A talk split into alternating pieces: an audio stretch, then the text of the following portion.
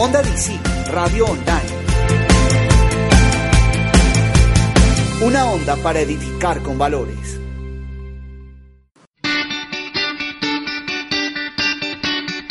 Bienvenidos a Blog Juvenil.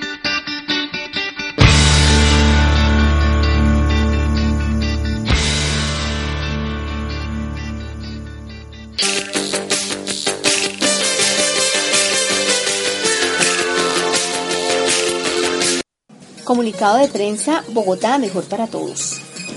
Uno de los museos de los suelos más grandes de Latinoamérica está en Bogotá. Bogotá, junio 13 de 2016. En la Universidad Nacional de Colombia se encuentra uno de los museos de suelos más grandes de Latinoamérica. Se trata del Museo Nacional de Suelos, fundado en el año 1982 y propiedad del Instituto Geográfico Agustín Codazzi. Cerca de 10.000 personas lo visitan al año. Este museo tiene varios ejes. El primero tiene que ver con la historia del inventario de tierras en Colombia, trabajo realizado por el instituto desde hace 80 años. En este tiempo se ha encargado de hacer los mapas de Colombia que identifican los tipos de suelo que hay en un municipio, departamento o en la nación completa. Estos mapas muestran la evolución desde mitad de la década de los 40 hasta la actualidad, todos gracias a la tecnología y el intercambio de información cartográfica. En la década de los 70 vino una comisión de Holanda a enseñarles al equipo del Laboratorio Nacional de Suelos a obtener y preparar monolitos, monolitos. A partir de ese taller, el laboratorio empezó a preparar esos monolitos porque ya se conocían los tipos de suelos que había en las seis regiones naturales del país. Por esto, el museo en el museo hay monolitos de hace 45 años hasta nuestros días, explicó Jacobo Contreras, museólogo del Museo Nacional de Suelos. El segundo eje se llama factores y procesos formadores de suelos y muestra por qué los suelos son seres vivos y necesitan factores externos como el clima, el tiempo, material de origen, relieve y organismos, y entre otros al hombre. ¿Por qué lo necesitan nosotros? El museo posee algunos monolitos importantes de la historia de Colombia. Uno de ellos fue tomado de Armero, una semana después de la avalancha que arrasó el municipio en 1985. En otra parte del museo se muestran los análisis realizados. Esta es la ventana del Laboratorio Nacional de Suelos al visitante.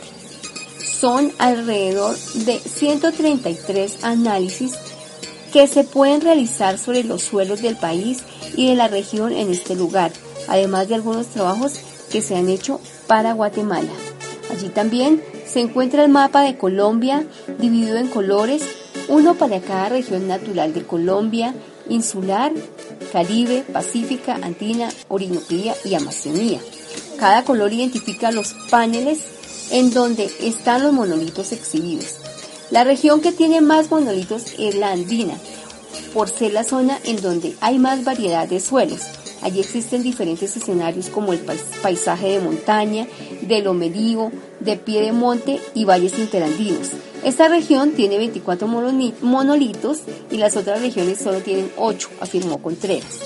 En cada región se encuentra el mapa, el clima ambiental, los tipos de suelos que hay en el lugar, la vocación y uso de los mismos, la cobertura natural del suelo, quienes habitan en esa región y qué quienes habitan en esa región y qué actividades económicas se realizan allí.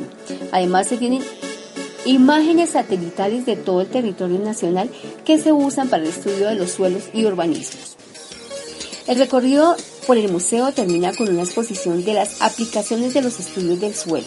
Allí se tienen tres mapas de Colombia. El primero con la zonificación agroecológica, el segundo con la vocación de uso de las tierras y el tercero con el uso adecuado y conflictos uso de las tierras.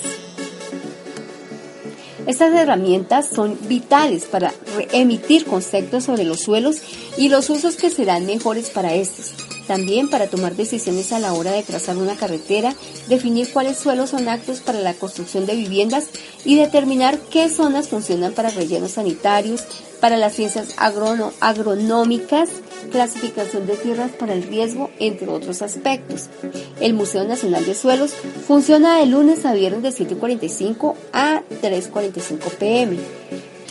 En la página de IGAC, IGAC, www.igac.gov.co aparecen todas las condiciones para elaborar la carta de solicitud que se deben para pedir una visita. En esta se debe indicar fecha y hora del recorrido. Acá tenemos un programa de visitas que revisamos para programar el recorrido de los visitantes. Las solicitudes se pueden hacer a través de la página del instituto o se pueden enviar a los correos elmer.leanos arroba o andres.contreras.igad.gov.co. El ingreso al museo es gratuito y el recorrido es realizado por un funcionario del laboratorio, puntualizó el museólogo. Jimena Higuero Moreno, periodista Alcaldía Mayor de Bogotá.